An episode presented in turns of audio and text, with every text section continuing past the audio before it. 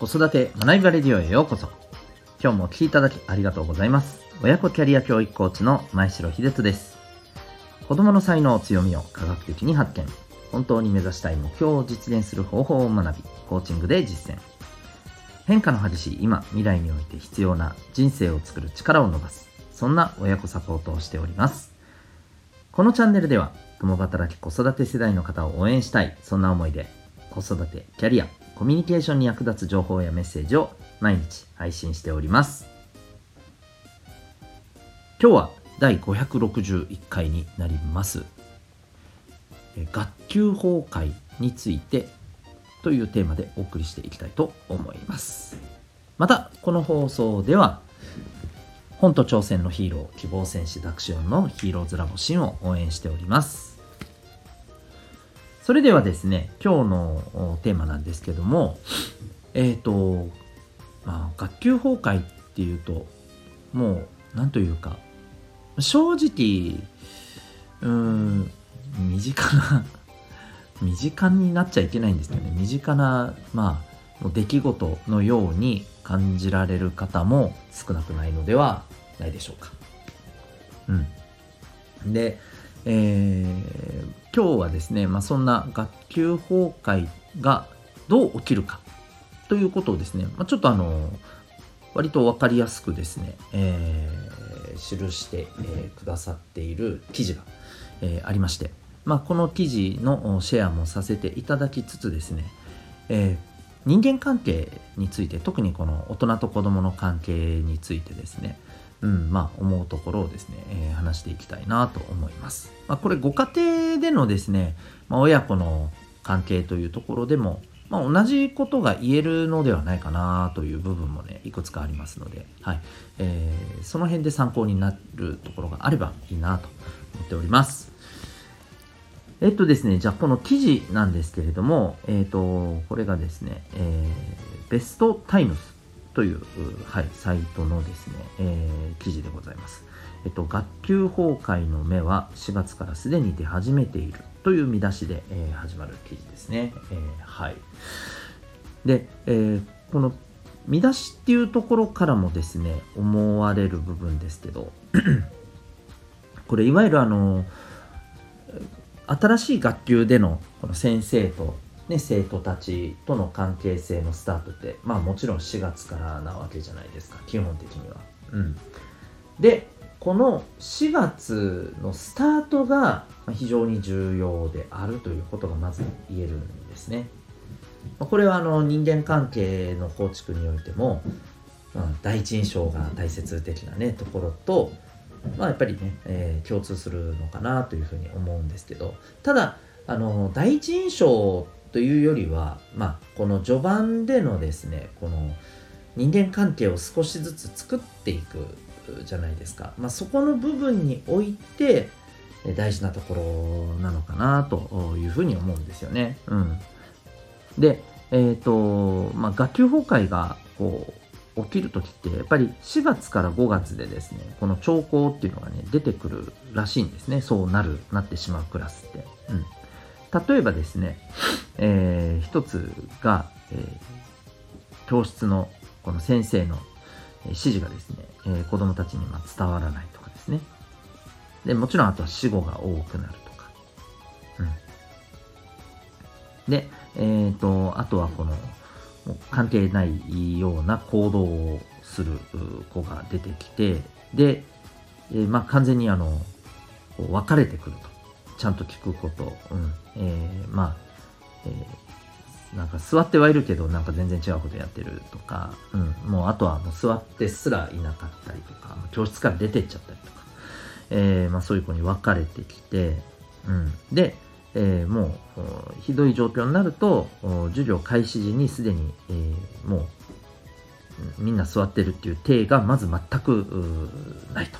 うん、そこまでの状況になると。っていうとこなんですよね。で、えー、まあ、こうなってしまうと、もう当然のことながら先生方は通常のコミュニケーションで、当然これもう、あの、抑えられないんですよね。だからどうなるかというと、えー、まあ、言葉の暴力とか、えー、行動の暴力とかがついやっぱりねもう感情的になって出てしまう、うん、当然もう先生方ももうその頃には相当ストレスが積み重なっていてまあ正直言うと平静な状態で対応できるような、うん、まあ精神的なコンディションでもないでしょうし、うん、そうなってしまうと、まあ、そういう風なね流れなんですね。でやっぱりこの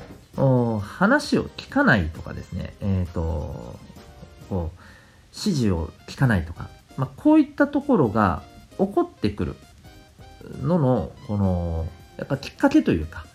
えー、そこはどっから崩れてくるのかっていうと、まあ、この記事によるとですね、えー、この子供たちの中でやっぱりどうしてもね最初の頃ってやっぱ緊張感もあるじゃないですか。で相手がどんな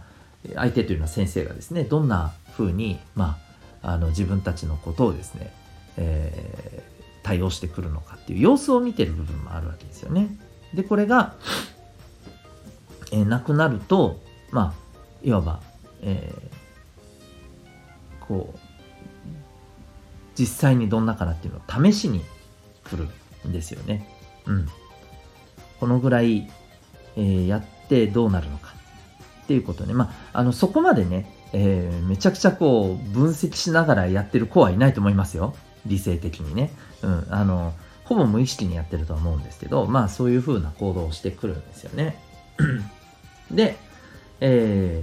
ー、で、だんだんそこが、まあ、これぐらいできちゃうぞっていうふうにね、思ってしまうとね、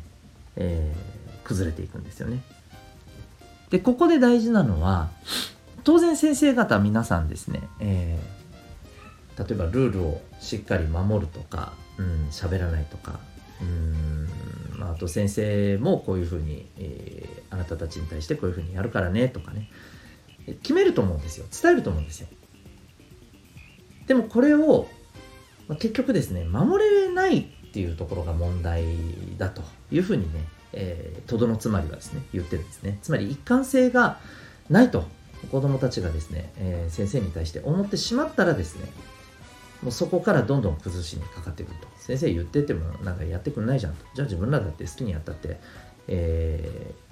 ね、それを注意されたってどってことないよね。だって先生もやってないって言っちゃえば言い返せないだろうし、みたいな。えー、風になってくるわけですよね。うん。あとは、あの、こういうところもあると思いますね。あの、まあ、先生が自分たちを見てくれてないとかね。うん。あるいは、あの、えっ、ー、と、先生はじ、なんか自分たちにばっかりいろんなことを聞いてくるくせに自分のこと全然言わないよねと。つまりオープンじゃないよねみたいな。腹割ってないよねみたいな。そういうところもあると思うんですね。うん。こういったところから、まあ、えー、先生に見切りをつけて、えー、崩れてくるというパターンだそうです。はい。で、えっ、ー、と、ここからまあ言えるのはですね、えー、やっぱり一番はですね、えー、大人が子供に対して、まあ、こうするよって言ったら、まきちっとやってるかどうかだと思うんですよね。もちろんね、あの、大人だって先生だってパーフェクトな人間ではないですからできないこともあると思いますただこのできないかったことをですね、えー、そのままスルーするんじゃなくてねできなかったで終わらせちゃうんじゃなくて、え、これにもしっかりとね一緒に子供たちと向き合って自分ができてないっていうことをきちんとオープンに出してですね、え、でも自分はここをこういうふうにして改善するよっていうこともきちっと伝えて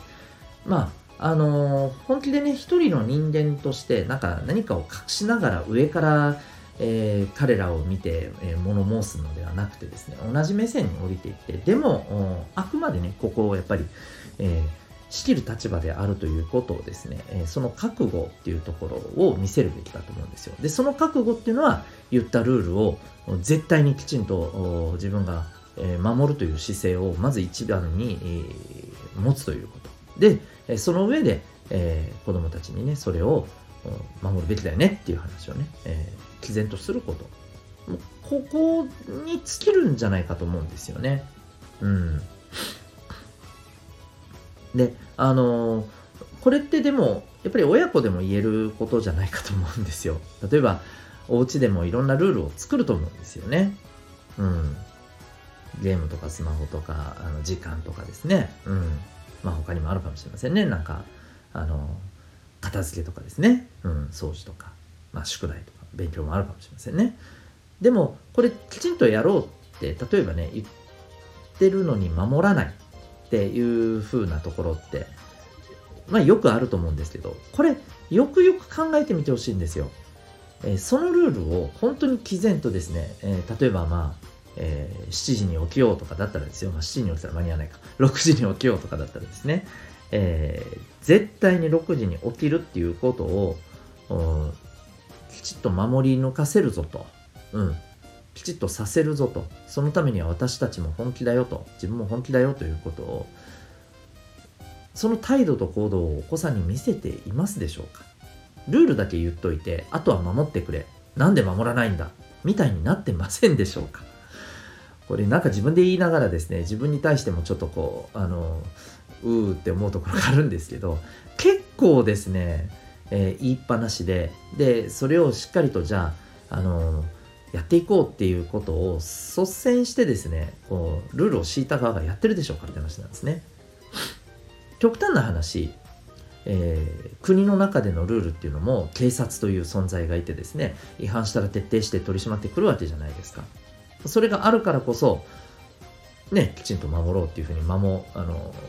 出された側も守るっていう姿勢が身についてくるわけですよね。でもそれが伝わってこないとなんだ、やっても構わないじゃないかっていうことで目を結んでやり始めるわけですよ。大人ですらそうなので、子供たちもあの、まあ、はっきり言えば、ね、えー、一緒ですよね。まあ、なおさらだと思うんですよね、大人以上にね。うん。ですので、えー、やっぱりこう、こうするよって言ったことをきちっとね、一貫して、えー、こちらが示すっていうことですね。うん。それがやっぱりできるかどうかっていうのが非常に大事なんじゃないかなというふうに思います。はい。ということで、今日はですね、えー、学級崩壊に関する記事から、えー、感じたことということで、えー、シェアさせていただきました。最後にお知らせをさせてください。え皆さんは、ご自身の、そしてお子さんの生まれながらの脳が持っている、え自分の特性、コミュニケーションや、え考え方とかですね、え物事の感じ方とか、こういったところを知りたくないですか？えー、知ってどうすんのと思われる方もいらっしゃるかもしれませんが、これを知ることで、えー、自分が普段、例えばコミュニケーションで悩んでいること、あるいはお子さんとのコミュニケーションでお困りになっていることの理由が、えー、分かってきます。そして、えどんな風に、え改善していけばいいのかということも見えてきます。まあ、ですので、例えばお子さんのこういった脳の特性を知ることはですね、えお子さんとのコミュニケーション、えもっと言えば子育てのまあ、取扱説明書が手に入るというふうに思ってもらっても過言ではないと思います。えー、そんな生まれながらの脳の特性なんてどうやって知ることができるんだと実は簡単にわかります、えー、その鍵は指紋にありますえー、指紋を分析することで、それがですね、科学的かつ簡単にわかるんですね。えー、これはまだですね、えー、日本に入ってきて間もないですが、まあ、ヨーロッパではですね、すでに200年以上研究されている、え科学的なですね、アプローチから、え生まれたメソッドでございます。え指紋ナビ、指紋の分析に興味がある方は、えウェブサイトへのリンクが貼ってますので、ご覧になってみてください。全国どこからでも、オンラインでも受講可能でございます。えそれでは、えー、最後までお聴きいただき、え、本日もありがとうございました。また次回の放送でお会いいたしましょう。学びおき一日を